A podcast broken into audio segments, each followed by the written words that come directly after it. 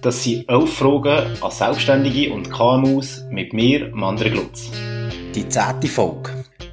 Hast du gewusst, dass in Solothurn die europaweit grösste Sammlung von funktionierenden Apple-Geräten anschauen kannst?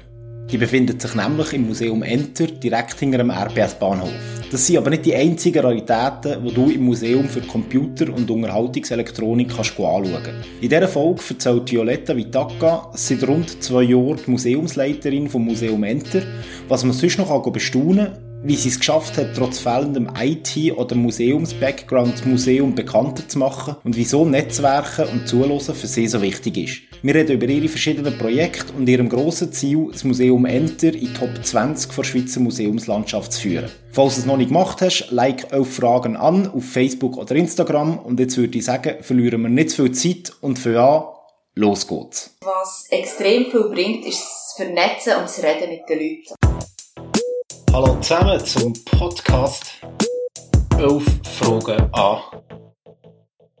Ich bin für diese Folge wieder mal zu Gast bei meinem Gast. Und zwar hocken wir hier hinter dem Bahnhof Zollendorn und zu Quilstrasse 33 im Enter Museum. Und bei mir zu Gast ist Violetta Vitaka. Hallo Violetta. Hallo André. Ähm, Violetta, du bist seit rund etwa zwei Jahren ähm, Museumsleiterin vom Museum Enter. Bevor wir zu deinem persönlichen Background kommen, erzähl doch mal ähm, die Geschichte, wie, wie ist zu dem Museum Enter gekommen, äh, was stellt ihr da überhaupt aus? Ähm, das Museum Enter ist das Museum für Computer- und Unterhaltungselektronik. Äh, wir zeigen eigentlich die ganze Geschichte von der technischen Entwicklung von diesen Geräten. Das heisst, wir haben Radio, wir haben Fernsehen, wir haben Studio-Equipment und natürlich Computer.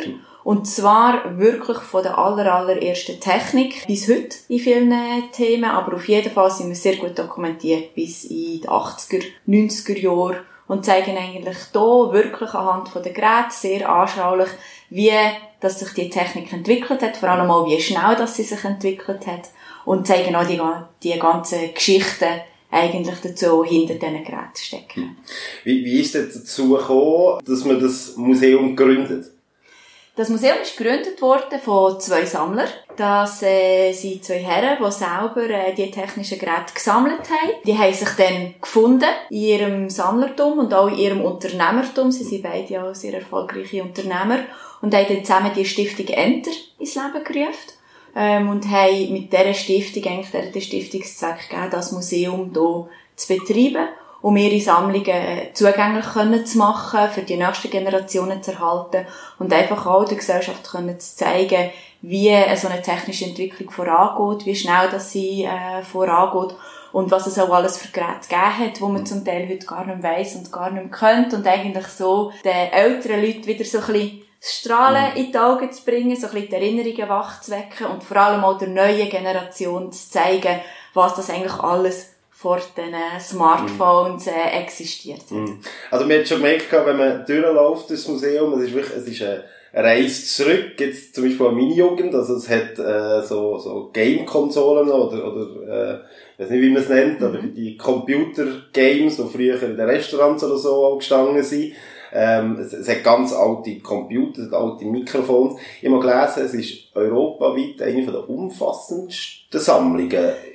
Ja, das ist richtig. Also wir sind in der Schweiz haben wir auf jeden Fall die umfassendste äh, Sammlung an Geräten und vor allem auch zugängliche Sammlung und funktionierende Geräte. Sehr viele Geräte funktionieren bei uns auch wirklich. Das können wir auf unseren Museumsführungen, wir die auch anschauen und äh, präsentieren. Man kann die erleben, man kann so ein altes Radio hören, man hört so ein Grammophon, sieht, wie es äh, funktioniert hat.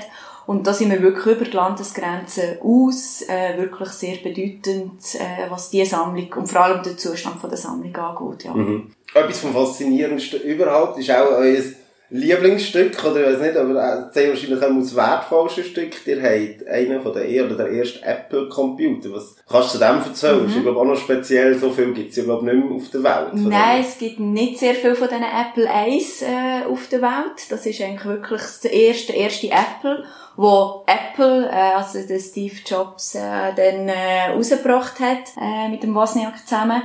Ja, es ist ein bisschen unklar, wie viel es von denen auf der Welt noch gibt, original. Das, äh, man geht von so acht bis äh, zehn Stück aus. Das inzwischen wird das gehandelt wie Kunst. Das wird auch auf den, wenn es überhaupt gehandelt wird, auf den entsprechenden Plattformen wie ein Kunstobjekt gehandelt, ja. Und so eine Apple 1 gibt es bei uns in der Ausstellung zu sehen. Wir haben ja eine von den wenigen etwa fünf bis sechs weltweit vollständige Apple-Sammlungen gibt's und eine davon ist bei uns, wo man eben vom Apple I bis zu den heutigen Geräten wirklich jedes Apple-Gerät kann sehen und da ist der Apple I natürlich wirklich das Prunkstück, das Kernstück in dem Ganzen innen. Ja, das macht uns äh, mega Freude. Wenn du vom, vom Handel wie Kunst redest, was ist etwa so der Marktpreis oder Marktwert von so einem Gerät? Ja, das ist immer eine äh, schwierig beziffernde Zahl, weil der Wert ist immer so viel, wie jemand dafür bereit ist zu zahlen. Und da hat es Auktionen es hat letztes Jahr eine Auktion äh, gegeben, bei einem englischen Auktionshaus, wo er äh, für ein paar hunderttausend Franken so eine anscheinend gehandelt worden ist. Eben, das sind immer Werte, die schwieriger so zu beziffern sind, natürlich. Was habt ihr denn noch für andere Exemplare, die vielleicht auch einzigartig sind bei euch im Museum? Also sicher eines von den einzigartigsten Highlights äh, ist äh, der erste Schweizer Radiosender. Das ist eine Sendestation, die sieht ein bisschen aus, eigentlich wie ein grosses Pult, ein holziges Pult mit ganz vielen Knöpfen. Das ist eine Funksendestation, die ist in Lausanne gestanden, am Flughafen Chandelier. Und der Herr, der dann zumal den Flughafenfunk gemacht hat, also Wetter äh, durchgegeben hat an Piloten und Landerlaubnisse äh, gegeben hat. Der hat 1923 äh, angefangen, Radiosendungen zu machen. Das heisst, er hat ein bisschen etwas äh, erzählt und er hat vor allem Schallplatten, also Musik ähm, laufen für die Piloten oder für andere, die so Funkempfänger hatten. Das sind dann zumal sehr, sehr wenige Leute gesehen. Die haben sich dann mit der Zeit auch bei ihm beklagt, weil er natürlich nicht so eine grosse Plattensammlung hat und immer die gleiche Musik abgelassen hat. Aber man kann sagen, dass das eigentlich wirklich die erste Radiosendung von der Schweiz war und genau diese Station steht bei uns. Und dann haben wir natürlich einzigartig auch noch das Spitlight. Die, die etwa mal Solothurn am Bahnhof Süd vorbeifahren, haben das sicher gesehen. Das sieht ein bisschen aus wie eine, wie eine mobile Abschlussstation für eine Weltraumrakete oder so irgendetwas. Das ist ein roter Bedford-Lastwagen aus den 50er Jahren mit einem silbrigen, raketenförmigen Aufbau getroffen. Das ist alles ein Einzelstück, das Herr äh, Gianni Andreoli in den 50er Jahren gebaut hat. Mhm. Mit der Vision, äh, Lichtprojektionen an Berge und an die Wolken zu machen. Mhm. Er hat das dann auch gemacht, hat Aufträge gehabt, ist an der Winterolympiade im Südtirol ist da zum Einsatz gekommen. Und äh, ja, das ist sehr, sehr ein spannendes Teil und das steht jetzt auch hier bei uns im Museum Enter. Also wenn es um Einzigartigkeit geht unter vielem anderen, also natürlich sind das sicher zwei Highlights oder drei Highlights von der Sammlung. Die Radiostation, funktioniert denn die auch noch? Also, äh, wäre es jetzt möglich, dort etwas zu machen darüber? Ja, also theoretisch, ja, wenn man das entsprechende Know-how hat und die Leute, die mhm. sich äh, dem reingeben könnte man da natürlich sicher auch mal wieder ein Funksignal rausgeben, aber es gehört natürlich noch viel mehr dazu, mit so einer alten Technik so ein Signal können zu generieren, oder braucht es entsprechende Sendeanlage, die Röhren dann zumal dass sie riesige Röhren sehen, die Antennen sind riesig sehen, also ganz so einfach ist es nicht, dass wir jetzt ähm, die Sendung hier äh, über die Anlage können okay. senden Also müssen wir jetzt noch mit diesem kleinen Mikrofon hier machen. Wir machen, glaube ich, noch so über das Internet weiter für den Moment, ja. Aber vielleicht aus, aus kleiner Überleitung, ich habe das Museum Enter kennengelernt, wo ich von radiologisch her, vom Aktionsmonat, mhm. ähm, haben wir äh, einen Ausflug gemacht in das Museum und dort ist auch das Profilbild von, von meinem Podcast entstanden. Das ist ja ein Angebot, das ihr macht, die Führungen. Was habt ihr noch für Angebote im Museum? Ja, also die Führung ist sicher so das Kernelement von unserem Angebot. Man kann das Museum übrigens auch einfach als Einzelbesucher mhm. besuchen. Wir haben immer Mittwoch bis Sonntag äh, haben wir offen. Mhm. Aber wir empfehlen eigentlich äh, gerade für Gruppen mit einer Führung zu kommen, so wie du das gemacht hast. Die geht etwa 90 Minuten und erzählt so ein bisschen äh, die Hintergründe der Geräte. Das ist meistens äh, nicht sehr eine technische Führung, sondern es geht um die Geschichten, wo die Geräte gespielt haben in der Gesellschaft, für die Leute persönlich. Und es gibt auch immer Platz für eben persönliche Geschichten einzubringen, so wie du das sicher auch hast können machen mit deinen Game-Konsolen So findet eigentlich jeder Besucher bei uns mindestens ein Gerät aus seinem Leben wieder, sei das ein Handy, sei das eben eine Spielkonsole, sei das ein Telefon, sei das der erste Computer, das Radio aus dem Wohnzimmer von der Großmutter. Also da gibt's wirklich ganz viel Persönliches, äh, wo da aufkommt und wo Platz hat. Da kann man so eine Führung natürlich auch mit einem Apero äh, bei uns verbinden, wenn man Lust hat dazu. Dann äh, sind wir dran, wir haben äh, eine Vortragsreihe gestartet, beziehungsweise wollen starten. Mhm. Da ist uns Corona gerade ein bisschen dazwischen gekommen. Das werden wir sicher wieder aufnehmen. Wir haben zweimal im Jahr einen Flohmarkt mhm. bei uns äh, auf dem Parkplatz, wo Sammler, aber auch äh, Private eigentlich ihre Geräte können, verkaufen können.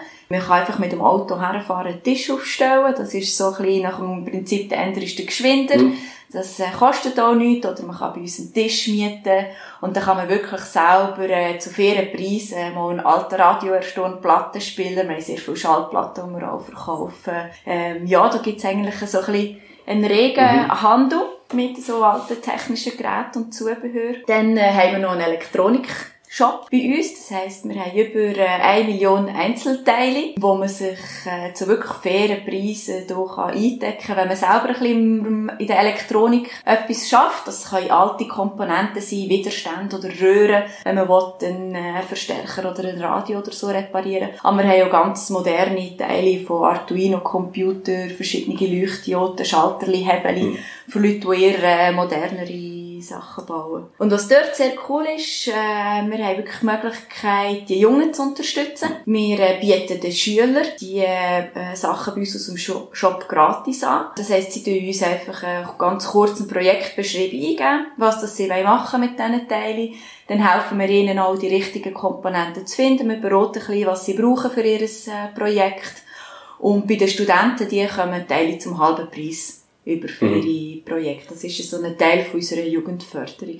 Dann haben wir gerade speziell noch für Kinder und Jugendliche äh, Workshops, die wir anbieten. Wir haben verschiedene Bausätze, die man bei uns kann, kann bauen kann. Unter Anleitung, da haben wir äh, Leute, die die Kurs durchführen. Das geht so zwischen anderthalb Stunden und vier Stunden, je nach Bausatz und je nach Altersstufe von diesen Kindern und Jugendlichen. Und dann baut man zusammen zum Beispiel so einen kleinen Roboter mit leuchtenden Augen oder einen elektronischen Würfel und hat dann wirklich etwas, was man mit heimnehmen kann und lernt dabei eigentlich auch die Grundkomponenten mhm. von der mhm. Elektronik kennen. Man lernt Löten, man lernt, was ist ein Widerstand, was ist eine Diode, was macht die, wie funktioniert die und das ist eigentlich so ein bisschen unsere Ambition, wirklich die neue Generation nachzunehmen mhm. in diesen Themen, ihnen auch eine Plattform zu bieten, für zum äh, Faszination oder Interesse in der Elektronik äh, können auszuleben mhm. und weiterzuführen. Du hast vorher von den ähm, Schülern und Studenten geredet, die mhm. noch Teile holen Weißt du, was für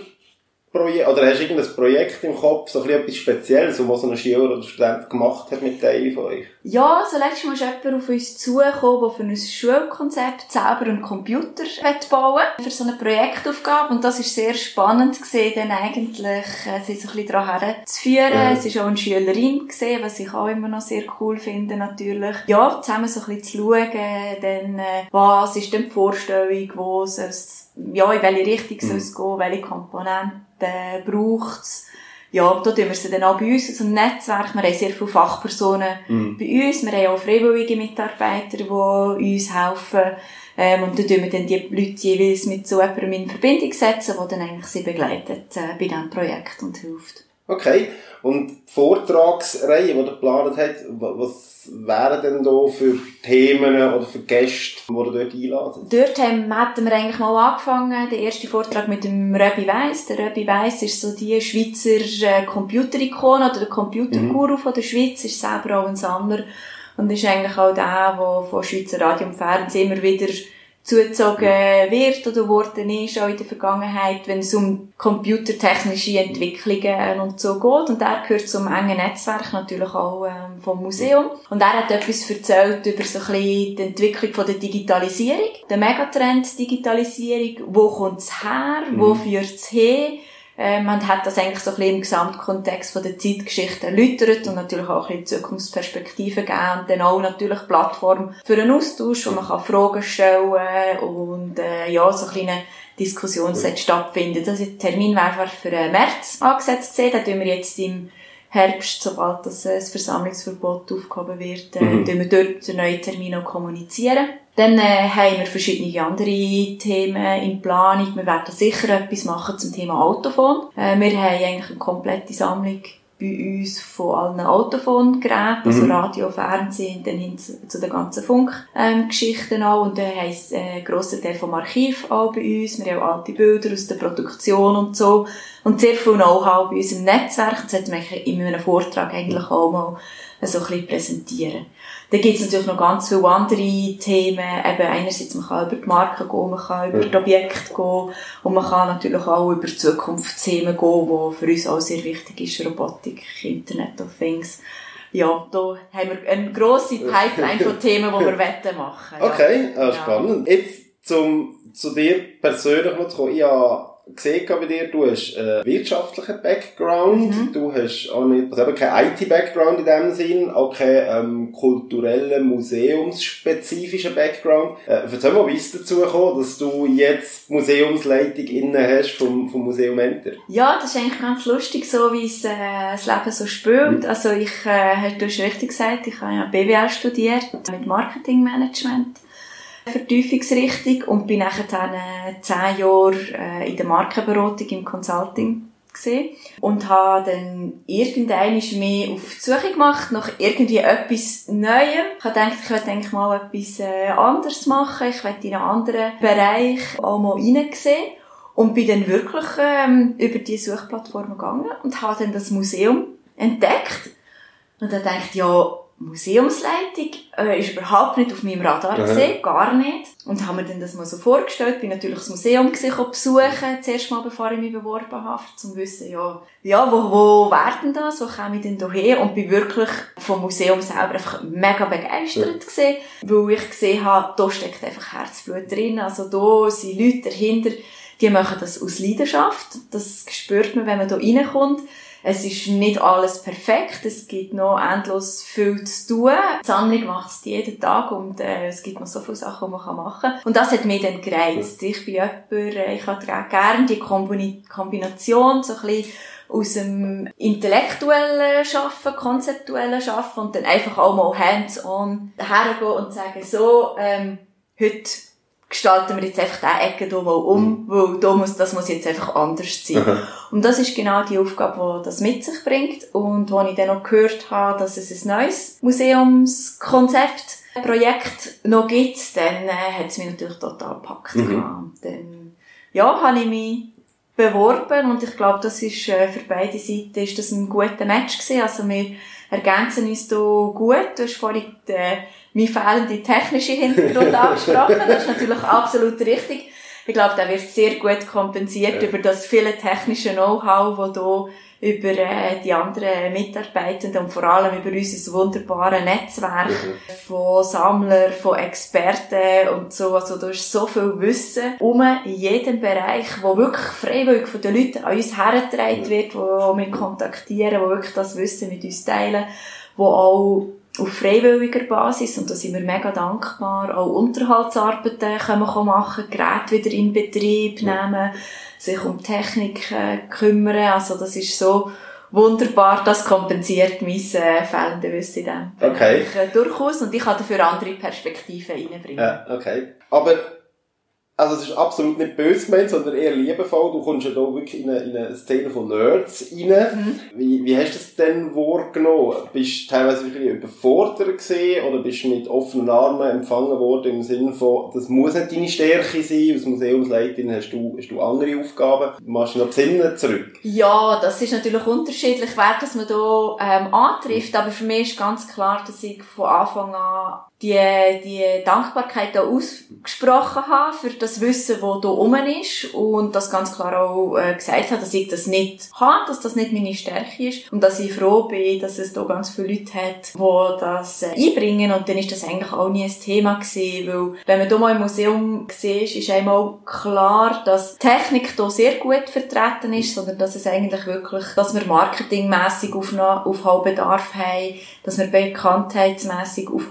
bekanntheitsmässig Aufholbedarf haben, dass wir in der Vermittlung sicher auch noch besser werden können. Oder das Museum Enter ist wirklich ein sehr schönes Showlager.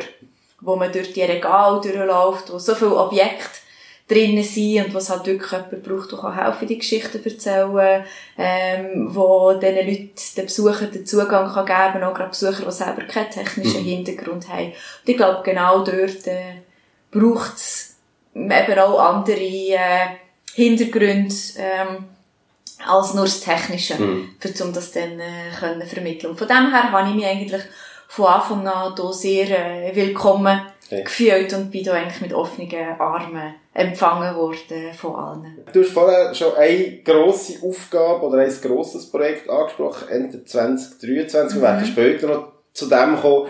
Was sind sonst so deine täglichen Aufgaben als, als Museumsleiterin? Ja, man kann sich das eigentlich so vorstellen. Es gibt wie so den Museumsbetrieb selber. Also, Dort äh, gibt es Besucher, äh, die immer wieder den Austausch wünschen. Dann haben wir natürlich ganz viele Anfragen, immer wieder von Leuten, die uns Objekte geben wollen, die wir immer wieder bearbeiten. Dann ist es für mich sehr wichtig, dass wir vernetzt sind mit anderen Museen, mit dem mit dem Verband, mit dem Musesaal, mit dem Solopool. Das ist so meine Aufgabe, natürlich das ganze Netzwerk auch zu pflegen. Dann haben wir, ich habe es auch schon gesagt, kommunikativ und marketingmässig sehr viel Aufholbedarf. Also wir haben die Webseite neu gemacht, wir sind auf den Social Media Plattformen präsent und so. Das ist also etwas, was ich sehr stark ähm, pflege. Ja, und dann ist natürlich ein grosser Teil von meiner Arbeit dann eben auch das neue Projekt. Plus, äh, wir sind jetzt ein Team von fünf Leuten fest angestellt in Teilzeitpensen. Wir haben fünf Studenten, die bei uns arbeiten, wo so ein bisschen Besucherbetreuung, Museumsbetreuung machen. Wir haben Zivildienstleistende bei uns. Ähm, auch das Ganze koordinieren, zusammenarbeiten mit ihnen. Ja, das ist so ein bisschen mein Daily Business. Okay. Und was hast du aus deiner Consulting-Zeit können mitnehmen und kannst das jetzt super anwenden? Und was sind vielleicht Sachen gewesen, die du wirklich neu hast müssen lernen, weil du vorher noch nicht mit dem ähm, in Kontakt bist gekommen? Also neu äh, ist für mich sicher der ganze ähm, Kulturteil gewesen. Mal zu verstehen, wie funktioniert so eine Kulturinstitution. Wir sind auch eine Stiftung. Das hat nochmal andere Vorgaben, wo das mit sich bringt. Das heisst, wir, sind, äh, wir haben Ressourcen, die uns zur Verfügung stehen und probieren mit diesen Ressourcen eigentlich das Beste zu machen. Und dort kommt sicher auch ähm, das mir zu gut aus dem Consulting raus. Ich bin mir gewöhnt, mit Budgets zu arbeiten. Ich bin mir gewöhnt, dass ich verschiedene Anspruchsgruppen habe, die ganz, ganz verschiedene Hintergründe oder eigene Motivationen haben, sei das aus dem kulturellen Bereich, aus dem öffentlichen äh, Bereich, ähm, von Privaten, von Sponsoren, von Objektspendern, Mitarbeitern, so viele Anspruchsgruppen, die hier zusammenkommen und wo man dann eigentlich äh, sehr gut daran tut, wenn man ein bisschen Übung drin hat, mhm. so ein bisschen die Hintergründe auch zu verstehen, die Beweggründe zu verstehen und dann auch die verschiedenen Anspruchsgruppen zusammenzubringen und schauen, wie kann man mit diesen Ressourcen, die einem gegeben sind, eigentlich das Beste rausholen mhm. fürs Ziel. Also eigentlich immer so ein bisschen sich nicht in den kleinen Problemen vom Alltag zu verlieren, sondern man hat das grosse Ziel vor Augen, dort wollen wir her, das wollen wir erreichen mit diesem Museum und dann machen wir Step by Step in die richtig mhm. und so ein bisschen alle Leute dort mit an Bord holen. Ich glaube, das ist so das, äh, wo mir sehr gut liegt auch und wo mhm. mir gelingt, da in, äh, für zum können weiterzukommen, auch das, wo ich auch so ein bisschen auf meine Erfahrungsschatz mhm. aufbauen.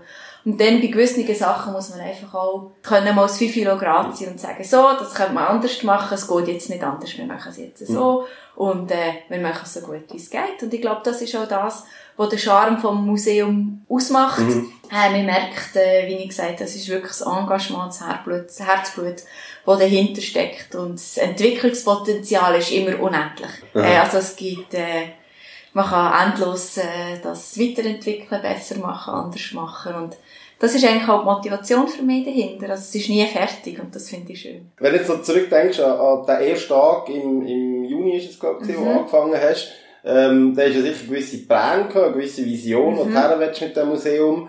Wie zufrieden bist du mit dem, was du in diesen zwei Jahren jetzt schon erreicht hast? Oder kannst du dir sogar etwas Spezielles sagen, was, was du wie vorgehabt hast und was du bereits umgesetzt hast? Ja, also, ähm, wenn ich zurückdenke an den ersten Tag, habe ich mir sicher sehr viel vorgenommen, sehr viel Entwicklungspotenzial gesehen. Ähm, und wir haben auch sehr viele Sachen können realisieren. Also eben, wir haben Kommunikation können professionalisieren. Wir haben ein Team können ausbauen können, ja, wo ich auch sehr dankbar ähm, bin dafür, dass ich wirklich jetzt hier Leute an meiner Seite habe, die mich total entlasten, die wirklich mega eigenständig sind, die wirklich den Gedanken vom Museum weitertragen, unsere Besucher super betreuen, Führungsorganisation, Events und so Kommunikation, die wirklich sehr gut läuft. Das ist so eins von den Zielen mhm. gewesen, ähm, die ich sicher realisieren konnte. Dann, ähm, so ein bisschen einzelne Umsetzungen im Museum selber, dass es ein bisschen besser funktioniert. Wir haben äh, Audioguides können realisieren in den einzelnen Räumen, wo wir so Audiostationen gemacht haben, wo die Leute sich äh, selber ein bisschen informieren können oder Musik können hören in dieser Zeit, gewisse Inhalte vermittelt bekommen. Ja, ich glaube wirklich auch äh, die Besucherzahl haben wir sehr, sehr stark können erhöhen. Mhm. Gerade auch die Führungszahl haben wir können erhöhen, durch das, dass wir mit den Mitteln, die uns zur Verfügung stehen, daran arbeiten, dass unsere Bekanntheit mhm. äh, besser wird. Dort setzen wir vor allem auf das Empfehlungsprinzip, also Leute, die da sind, die uns dann weiterempfehlen. Das braucht ein bisschen länger, mhm. bis mhm. das anzieht, als wenn wir jetzt eine Plakatkampagne ähm, würden mhm. starten aber ähm, ich glaube, das ist wirklich eigentlich die beste Werbung, die wir können haben können. Oder wenn du da bist auf der Führung, mhm. das nachher weiter erzählst, eine andere Gruppe wiederkommt, das ist ein Multiplikator, der für uns extrem wertvoll ist und den können wir sehr, sehr, sehr gut nutzen. Mhm. Und dann ist es natürlich immer so, dass man sich am Anfang viel vornimmt, wo man dann mit der Zeit merkt, entweder, aha, es geht nicht aus gewissen Gründen, oder ah, es ist vielleicht gar nicht so wichtig, wie ich am Anfang gemeint habe, dass es wichtig ist, oder es poppen andere Themen auf, ähm, und so verschieben sich dann natürlich Prioritäten. Aber deine Frage ist eigentlich sehr gut, weil es ist eigentlich es tut einem immer wieder gut, sich zurückzusetzen. -huh. An den ersten Tag, ah, da kommt man nämlich auch so ein bisschen aus dieser Betriebsblindheit raus, schaut alles noch mal ein bisschen von außen an und merkt so, aha, ja, genau das ähm, habe ich eigentlich dann am Anfang als wichtig empfunden, wie weit bin ich jetzt dort und das hilft einem dann auch so ein bisschen in der Selbstreflektierung, ähm, das wieder so ein bisschen, ja, in eine andere Perspektive wieder zu bringen, ja, genau. Ähm, hast du noch etwas, wo, wo du wirklich bewusst bist, dort möchte ich noch stärker werden, für deine Aufgaben noch Angst wahrzunehmen? Ja, also es gibt sicher äh, Sachen im Museumsbetrieb selber, wo ich finde, wo man noch könnte stärker werden Wir können sicher stärker werden in der Vermittlung, mhm. eben von den Inhalten bei uns. Wir sind jetzt gerade den Museumsguide am überarbeiten, dass die Leute auch wirklich selber ein bisschen für sich selber eine Führung können machen können, wo wir die ganzen Inhalte am zusammenschreiben sind. Das sind auch so Sachen, das dauert immer länger, als was es mir lieb ist mhm. oder, mir immer, oder ich mir vorgestellt habe am Anfang, wie lang so etwas dauert. Äh, ja, ich glaube, im ganzen Vermittlungsbereich, dort sind wir sehr stark mhm. äh, am Aufbauen. Und dann äh, gibt's immer Sachen, die man persönlich findet, wo man immer noch könnte besser werden ähm, was auch äh, Priorisierung angeht, was Vorantreiben von dem Projekt angeht. Eben, wir sind alle hier, wir arbeiten mit den Ressourcen, die wir zur Verfügung haben. Wir äh, sind alle vom Pensum her wirklich extrem äh, engagiert in dieser Zeit und manchmal muss man sich halt wie selber eingestehen, ja. Das schafft man, das schafft man jetzt nicht mehr und äh, ja, priorisieren ist sicher so ein bisschen okay. der wichtigste Punkt. Ich denke, alle, die in der Kultur ähm, arbeiten, oder nicht nur in der Kultur, auch sonst in der Wirtschaft, man sieht immer viele Aufgaben, es gibt immer mega viele Sachen, die man noch machen könnte, an Veranstaltungen, die man selber könnte machen, Kooperationen, wo man könnte eingehen mit anderen. Ja, ich glaube, das Wichtige ist, dass man die Visionen behalten, dass man sich die Ideen auch aufschreibt und präsent hat und dann gibt es den richtigen Zeitpunkt für alles, äh, okay. wo der kommt. Genau. Äh, wo, wo holst du dir Inputs, also sei das für neue Ideen oder eben auch, wenn du sagst, äh, priorisieren, das ist etwas, wo ich vielleicht noch stärker werden mhm. drin. Ähm, hast du jemanden, der rot gibt oder wie, wie tust du dich aber informieren? Oder? Ja, also ich bin sehr stark mit anderen Museen mhm. in Kontakt in der ganzen Schweiz, Museen in Bern, Museen in Zürich und auch natürlich mit unseren sehr guten regionalen Solothurner Museen, wo wir uns wirklich regelmässig austauschen. Dann habe ich es natürlich auch zu meinem Hobby gemacht, Museen zu besuchen. Mhm. Also ich habe eine Langliste von Museen, wo ich Monat für Monat mhm. äh, am Abschaffen tönt so negativ, aber eigentlich die am Besuchen bin und natürlich dort auch äh, Inspiration mir holen, sehen, wie das andere auch lösen. Die, ja, man hat ja eigentlich immer so ein bisschen die gleichen Themen. Als mhm. Museum ist man so ein bisschen an der Schnittstelle von einerseits Freizeitgestaltung. Dort konkurrenziert man, ich sage, von YouTube bis Europapark, oder? Was machen die Leute in ihrer Freizeit? Dann haben wir einen äh, Bildungsanspruch, Vermittlungsanspruch. Wir wollen die, die Technikgeschichte und auch die Faszination für Technik und auch den Zukunftsausblick in Technik weitergeben in der Gesellschaft. Und dann haben wir eine kulturelle Aufgabe uns gegeben mit der Erhalt von dieser Hardware, aber vor allem auch von diesen Daten und von dieser Software zugänglich äh, machen. Bei uns kann man eigentlich jeden Datenträger, den es je gegeben hat, mhm. kann man bei uns auch abspielen. Also wir haben auch die Hardware dazu. Und das ist wie natürlich so eine äh, Aufgabe, Feld, äh, wo wir uns äh, drinnen bewegen, wo man dann auch die Inspiration sich aus ganz vielen verschiedenen Bereichen kann holen, wo man kann schauen, okay, was machen denn die Schulen, was brauchen sie denn äh, für einen neuen Lehrplan, was gibt's denn für Vermittlungsaufgaben, wo man dort äh, könnte kooperieren mhm. was gibt's für neue Techniken, wo man könnte mit aufnehmen, wo wir auch können einbinden Also es ist wirklich extrem vielfältig. Dort lese ich mich ein, dort höre ich natürlich auch Podcasts mhm. zu diesem Thema, tausche mich aus ähm, und probiere einerseits in der Museumswelt, aber natürlich auch außerhalb der Museumswelt äh, meine Inspirationen zu holen. Jetzt haben wir es eben vorher schon kurz angesprochen, gehabt, ihr habt ein relativ grosses Projekt vor euch ähm, mit dem Titel Enter 2023. Mhm, richtig. Erzähl mal, was hat es da auf sich ähm, und wie, wie, wie ist der Projektstand jetzt?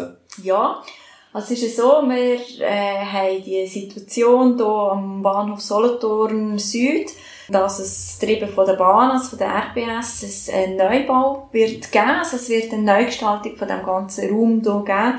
Die RBS äh, baut ihren Bahnhof aus, baut ihren Bahnhof um, zusammen im Zusammenhang mit dem äh, Umbau im Bahnhof Bern, der jetzt passiert und wo natürlich das Bondo hier in Solothurn auch muss passieren, damit das die RBS in Zukunft so ähm, kann fahren. Mhm.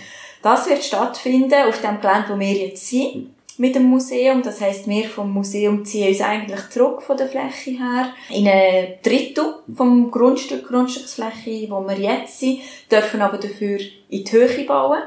Ähm, und es wird einen Neubau geben, hier auf dem Areal, wo eben auch das Museum drinnen Platz wird bekommen.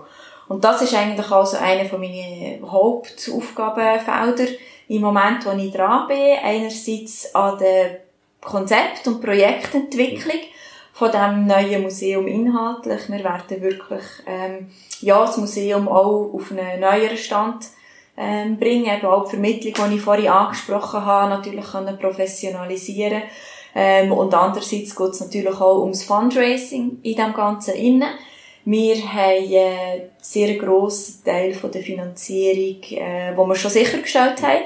Aber es bleibt natürlich ein Delta von der Finanzierung, wo wir im Moment äh, ein Fundraising-Projekt am Laufen haben. Dort haben wir auch entsprechende Dokumentationen, Museumskonzepte und so weiter erstellt, die Finanzpläne erstellt und sind dort jetzt auch in Kontakt mit den entsprechenden Förderstiftungen, mit den öffentlichen Förderstellen, mit den privaten Stiftungen, um wirklich ähm, dort die Finanzierung können sicherzustellen. Mhm. Es sieht aber eigentlich äh, ja, sehr positiv okay. äh, aus.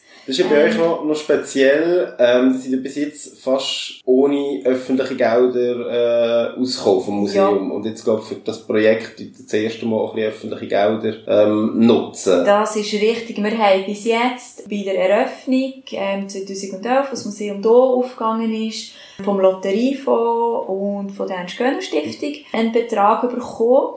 Ähm, und seitdem eigentlich nichts mehr. Mhm. Seitdem haben wir uns äh, privat finanziert, also mhm. einerseits aus dem laufenden Betrieb äh, natürlich, aber ähm, das wissen alle, mhm. das ist, äh, es gibt kein Museum auf dieser Welt, das sich aus dem Betrieb heraus mhm. finanziert, sondern das Museum ist eigentlich immer auf Unterstützung mhm.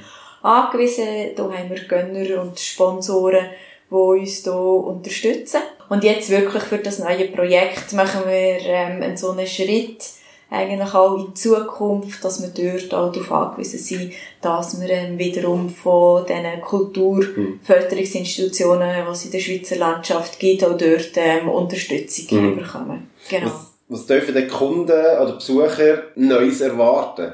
Ja, also einerseits ähm, ist natürlich so, dass es ein neues Museum wird geben, wo auch museal ähm, auf einem Standard wird sein, wie man sich das von Museen heute gewöhnt ist.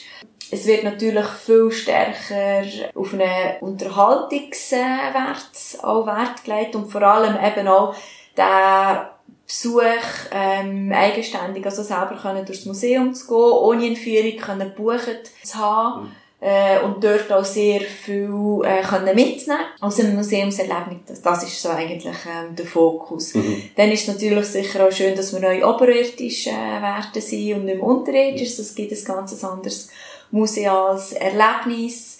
Ähm, der Eindruck von außen ist schon mal, äh, wird ganz anders sein. Wir haben dort mhm. Ideen mit ähm, so Showlager gegen aussen, Paternosterregal an der Fassade, wo man eigentlich schon ohne Museumseintritt einen ersten Eindruck vom Museum wird haben.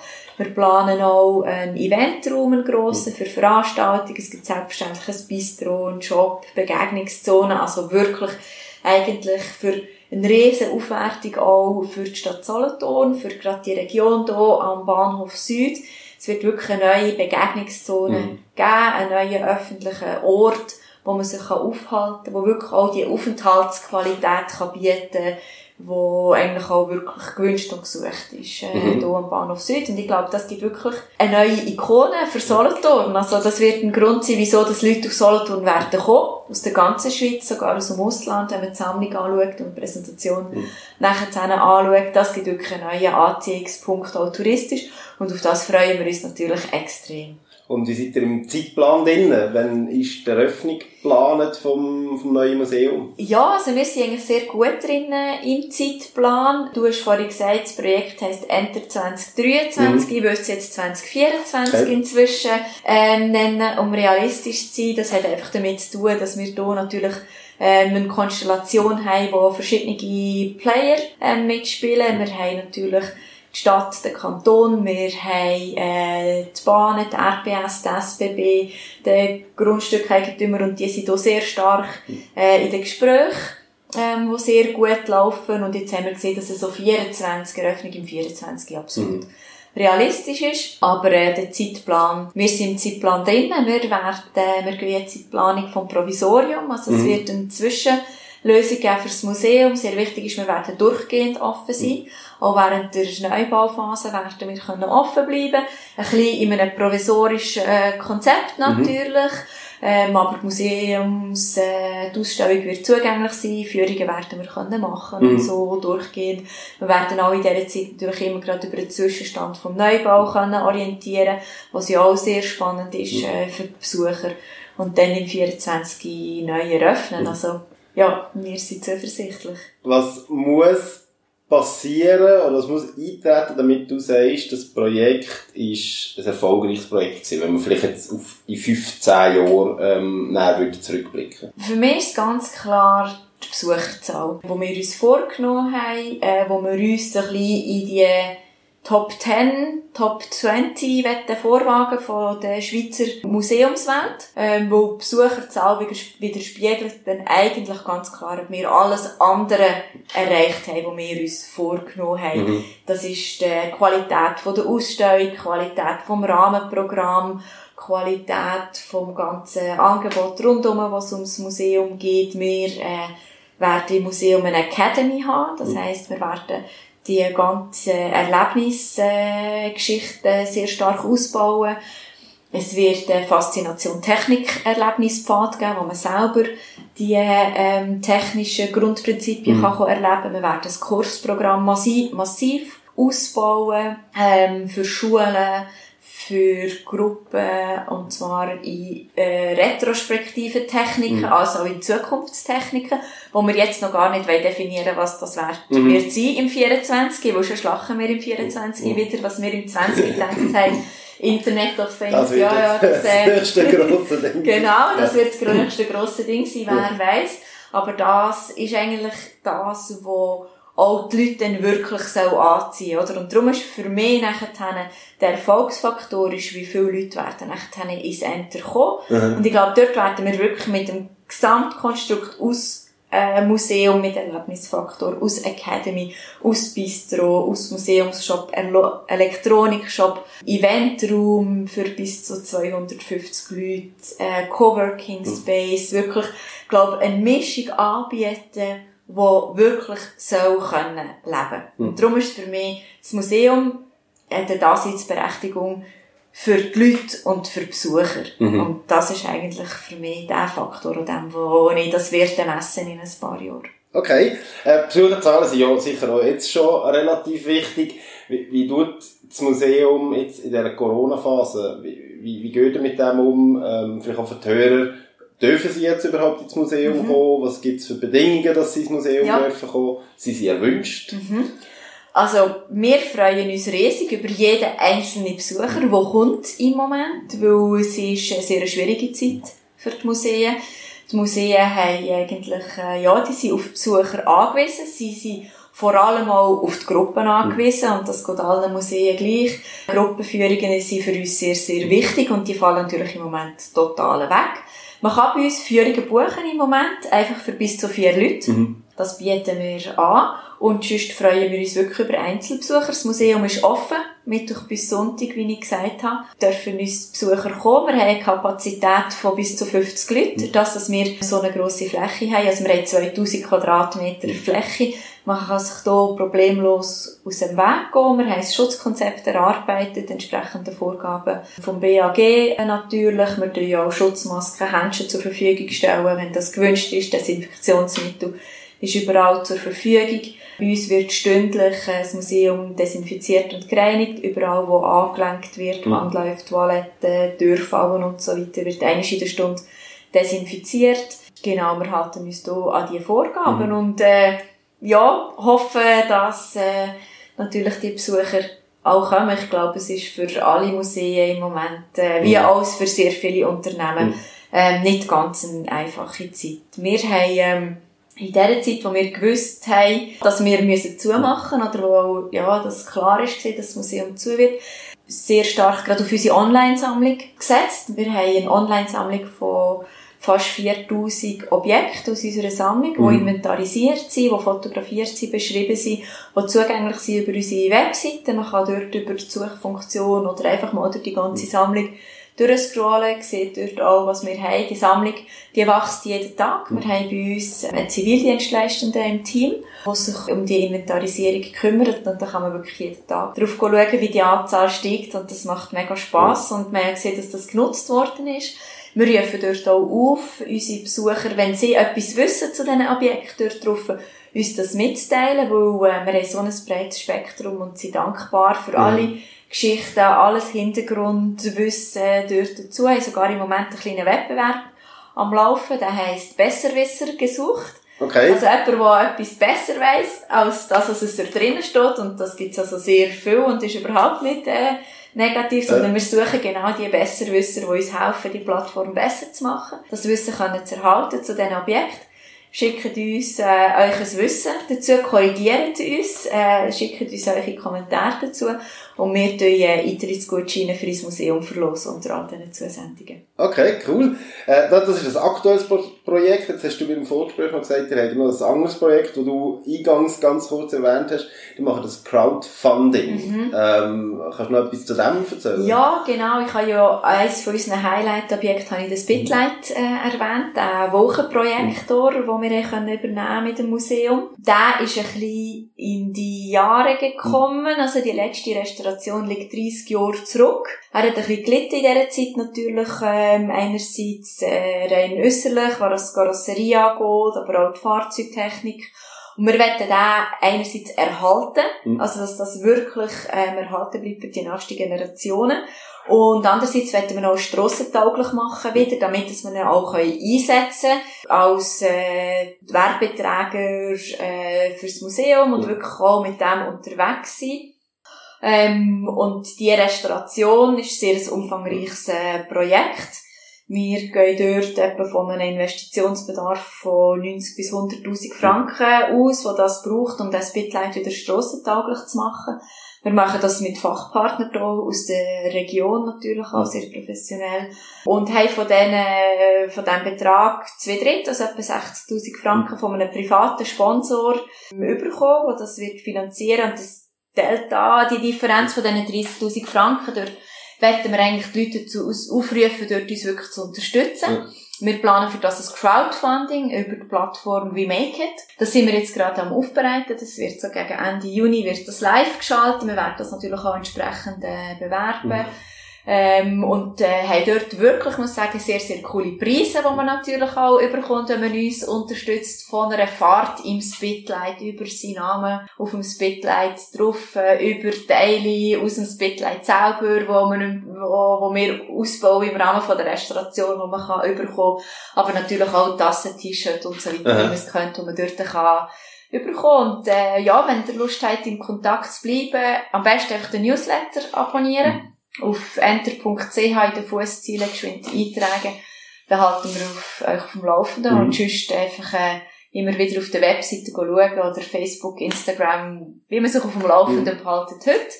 Äh, abonnieren und dann kommt ihr das mit über, wenn das losgeht und könnt dann, dann auch kräftig mitspenden, damit wir das wirklich schaffen, dass äh, ihr merkt, ich bin, bin einfach begeistert, das ist so ein cooles, einzigartiges Teil, äh, technisch wie auch visuell, das ist einfach, äh, was hier in den 50er Jahren auf ja. wurde. Ist übrigens heute unerreicht. Ist immer noch heute der lichtstärkste Projektor, den es überhaupt gibt. Hast du denn auch schon eine Vorstellung, was man mit dem dann könnte machen wenn der wieder funktioniert? Ja. Also einfach nur zum, zum Erklären, vielleicht ich stelle mir das so vor, das ist wie, wie das, das Signal von Batman, wo dann kann an, an, an Himmels Batman-Zeichen projizieren, um ein bisschen bildlich Ja, das kommt ziemlich nah dran ja. her. Also, das eine ist natürlich der Projektor selber. Ich muss sagen, der Projektor selber, der funktioniert mit einer, so einer sogenannten Lichtbogenlampe. Ähm, das heisst, es gibt einen Funken drinnen. Ähm, der wird 6000 Grad heiß und es gibt so ein Haus Licht, dass der Projektor bis zu 6 Kilometer weit ein Bild kann projizieren kann, das eine Endgröße hat von 800 auf 800 Meter. Okay. Also wir könnten von hier an weissen Stein ja. oder an die Wolkendecke ein Bild projizieren. Ob wir das so mit dieser Technik wieder in Gang kriegen, und dann vor allem im Durchbetrieb können laufen, da haben sie in den 50er Jahren schon ein bisschen Mühe gehabt. Okay. Damit, dass dann wirklich, wo man ist sehr viele Sachen angewiesen, die müssen stimmen, einerseits muss die Technik funktionieren, das Wetter, äh, muss stimmen, der Ort muss stimmen, der Winkel muss stimmen ja. und so weiter. Äh, wir werden aber, was den Projektor angeht, evaluieren, ob wir immer unter dem Vorbehalt, dass die alte Technik wirklich drinnen bleibt mhm. und unantastet bleibt. Wenn wir schauen, ob wir mit einem modernen Projektor etwas machen können, damit mhm. wir ihn wirklich als Projektor können einsetzen und mhm. können nutzen Dort sind wir jetzt mit äh, Projektionsspezialisten zusammen abklären, ob das äh, möglich ist mit der heutigen Technik, dass wir wirklich nichts kaputt machen mhm. Vom Alten. Und sonst halt einfach wirklich auch die Fahrbarkeit vom Fahrzeug, von dem mhm. Bettfortlastwagen, der dort drunter ist, Dort muss man natürlich alles, was Flüssigkeiten ist, also Bremsen, Hydraulik und dann die ganze, das ganze Fahrgestell. Da gibt's Rost, wo man muss äh, beheben, Krumm, wo man muss beheben, ähm, die ganze Fahrsicherheit, der ganze Strom und so weiter. Also es ist eigentlich wirklich eine komplette Restauration. Mhm die man dort muss machen Und das Spitlight soll dann sicher im neuen Museum kommt da einen Ehrenplatz mhm. über, also er wird im, äh, im EG einen Platz bekommen, im Eventbereich ähm, wo man auch reinfahren kann. Wo er frei zugänglich ist zur Besichtigung und wo man vor allem auch rausfahren kann. Ja. Ähm, damit dass wir ihn wirklich auch auf die Strasse bringen können, dass wir ihn bewegen können, weil nichts ist schlimmer für ein Fahrzeug oder auch sonst für ein technisches mhm. Objekt, wie man es bei uns im Museum viel hat. Nichts ist schlimmer, als wenn es nicht gebraucht ja. wird. Und ja. dann geht es kaputt, wenn es nicht gebraucht wird. Und das ist eigentlich unsere Vision mit dem, dass wir ihn können brauchen natürlich, immer unter dem Vorwand eben Sorge haben dazu, ja. Aber er soll nicht einfach rumstehen, der ist zum Fahren gemacht worden und das ist wirklich das, was dann auch Spass macht. Äh, vielleicht noch schnell zur Entwicklung der Museumslandschaft grundsätzlich. Mhm. Was hast du das Gefühl, wo entwickelt sich das her? Ist bei euch grundsätzlich noch spannend, wenn ihr geht, die konzentrieren euch auf elektronische, mhm. digitale Geschichten, ähm, Museum, hat man eine Zeit lang auch ein bisschen diskutiert, wird von digitaler Geschichte vielleicht sogar abgelöst. Also mhm. ist in 20, 30 Jahren das Bedürfnis da, physisch mhm. vor Ort etwas anzuschauen. Was hast du das Gefühl, wie entwickelt sich das grundsätzlich? Ich glaube, es gibt zwei Entwicklungen in diesem Bereich. Ähm, einerseits sieht man ganz klar, dass es so eine kleine eine Konsolidierung von Museen stattfindet. In der Schweiz gibt es, glaube ich, etwa 1800 äh, Museen. Mhm. Äh, die Tendenz hat man gesehen in den letzten Jahren anhand von der Stiftungen, vom, äh, anhand von der Studien mhm. ähm, vom Bund. Die Tendenz ist sinkend. Also es gibt immer weniger Museen, wo man hat so viele kleine Dorfmuseen, kleine Sammlungen und so, ähm, wo immer schwieriger sind zum Unterhalten, wo immer schwieriger sind zum Finanzieren. Es sind oft, oft auch ältere Leute, äh, mhm. die die Museen betreuen, die dann eigentlich immer Nachfolgelösungen suchen und dann werden diese Sammlungen oft entweder aufgelöst oder in andere Museen integriert. Mhm. Also das heisst, dort gibt es so eine Konzentration auf äh, grössere mhm. Museen. Das ist auch etwas, was wir hier beobachten, natürlich im technischen Bereich. Mhm. Was äh, ja, so ein bisschen die Entwicklung in der Museumslandschaft angeht. Das andere ist die äh, Digitalisierung ähm, vom Museum. Dort ist es so, das hat jetzt gerade Corona, hat dort natürlich gerade einen riesigen Sprung angebracht für die Museen. Ich habe vorhin unsere, unsere Online-Sammlung angesprochen. Man hat natürlich auch gesehen, was sonst Museen gemacht haben in dieser Zeit mit äh, Online-Führungen, man ist auf Podcasts angegangen, man hat vermehrt Videos gemacht, man hat Events digital äh, abgehalten, Social Media ist extrem gestärkt worden. Ich glaube, dort wird es ganz stark eine Parallelität mhm. geben. Also es wird je länger wie mehr erwartet, äh, auch von den Museen, dass sie ein digitales Angebot haben, für Leute, die nicht ins Museum mhm. kommen können. Dann mhm. ein digitales Angebot im Museum mhm. selber natürlich auch, wie man es sehr stark sieht. Aber das Museum als physischer Ort wird, wenn es gut gemacht ist, erhalten bleiben. Okay. Also ein Museum, das es schafft, verschiedene Anspruchsgruppen reinzuholen, junge sowohl wie ältere, die wirklich ein Begegnungs- Ort wird. Ich glaube, die ganzen Rahmenangebote rund ums Museum selber werden wichtiger. Ein Museumskaffee wird wichtiger werden. Sonderausstellungen werden wichtiger. Ähm, auch mal einfach nur ein Teil zu einem Thema sich können anschauen und nicht die ganze, mhm. die ganze Sammlung und so müssen jetzt sehen, was einem vielleicht nicht interessiert. So ein bisschen das customized äh, Erlebnis. Mhm. Ich glaube, wenn das ein Museum schafft, das eigentlich so zusammenzubringen, dann äh, wird das Museum als physischer Ort sowieso noch brauchen. Und dann ist natürlich ähm, der ganze kulturelle und Bildungsauftrag, denke ich, der wird bleiben in der Wichtigkeit, aber die Vermittlung wird schon stark auch im Erlebnisfaktor mhm. sein. Ja. Okay. Sehr gut, wir sind schon fast am Schluss vom Gespräch. Ich hätte jetzt noch vier äh, relativ kurze Fragen, ja. sogenannte Turbo-Fragen, wo ich froh wäre, wenn die kurz und knapp könntest beantworten ähm, Was ist dein Lieblingsort in Solothurn zum Entspannen, zum Energietanken? Es gibt zwei Arten von Entspannung. Entspannung in, Gesell in Gesellschaft. Äh, das ist das Arenmürli, ist klar. Und Entspannung für mich allein, das wäre Verena-Schlucht. Ähm, was hast du zuletzt gelesen, gesehen oder gehört, wo du anderen könntest weiterempfehlen? Ui, äh, ich lese, sehe und höre sehr viel. Ähm, das muss ich gerade noch geschwind überlegen. Also was mich extrem inspiriert hat jetzt im musealen Bereich sind natürlich die Museen äh, in der Schweiz, die Museumslandschaft Schweiz, äh, die ich besucht habe, sei das ein Museum für Kommunikation in Bern oder auch das äh, Charlie Chaplin Museum in Vevey, wo ich wirklich, wirklich sehr kann empfehlen ähm, ja, geht wieder mal in ein Museum, besucht die Schweizer Museen, sie sind wirklich mega, mega toll und inspirierend und äh, super Unterhaltung. Äh, wer oder was hat dich zuletzt so richtig beeindruckt?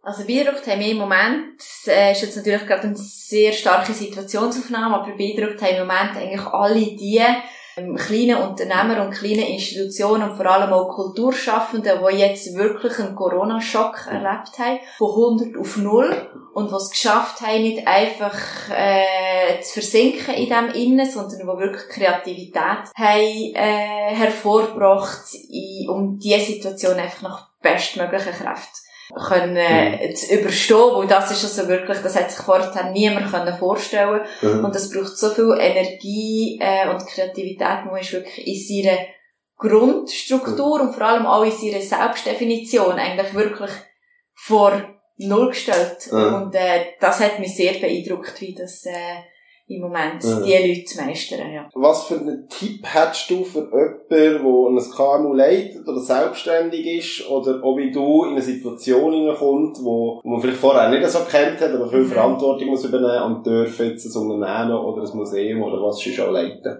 Also ich habe selber gemerkt, was extrem viel bringt, ist das Vernetzen und das Reden mit den Leuten. Also über die eigenen, eigenen Herausforderungen zu reden, zulassen, was die anderen für Herausforderungen haben ähm, und sich auszutauschen dazu, sei das in, genau, in der genau gleichen Branche oder über eine andere Branche aus, wirklich einfach reden und zulassen ähm, und das teilen mit anderen Leuten. Und da kommt man manchmal Inputs über, wo man selber nicht drauf gekommen wäre. Und man sieht, ah, wie macht das eine Bibliothek? Oder wie macht das ein KMU oder wie macht das ein Kulturveranstalter? Und ich glaube, obwohl die Branche immer wieder anders ist, Themen und Herausforderungen sind immer ganz ähnlich. Und man hat einfach ganz viele verschiedene Leute mit unterschiedlichen Hintergründen und die bringen unterschiedliche Lösungsansätze und das ist extrem bereichernd.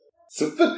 Merci vielmals. Violetta, wir sind am Schluss von dem Gespräch angekommen. Ich möchte mich recht herzlich bei dir bedanken. Danke auch vielmals. Ich bin jetzt schon gespannt auf den Neubau und wie sich die ähm, Ausstellung hier entwickelt und wünsche euch ganz, ganz viel Erfolg im ganzen Projekt. Merci vielmals. Danke fürs Gespräch. Besonders eindrücklich in dieser Folge habe ich gefunden, dass sich Violetta bewusst ist, was sie kann und bei welchen Themen sie auf Experten muss zugehen muss. Ich finde, das ist grundsätzlich eine enorm wichtige Eigenschaft. Man muss nicht gegen alles können. Man muss nur wissen, auf wer man zugreifen kann. Und wenn man offen und wertschätzend ist, wird einem in der Regel auch weitergeholfen. Ich bin selber auch das Museum Enter schon besuchen und für mich war es wirklich eine Zeitreise. Gewesen. Zurück zum Schiebetelefon vom Grossi oder zum Röhrenfernsehen bei uns daheim, wo wir am Freitag oben fast eine Familie geschaut Fasziniert hat mich auch das erste Radiostudio für Schweiz oder die ersten Computer, die ganze Zimmer ausfüllen. Ich kann also einen Besuch im Museum Enter nur wärmstens empfehlen. Darum, wenn es nächstes Mal regnet oder neblig ist, besucht doch die Violetta Vitacca und ihr Team im Museum Enter oder unterstützt das Museum bei ihrem Crowdfunding-Projekt rund um Spitfire. Wir hören sich wieder in einer Woche und bis dann bleibt gesund und gefräßig.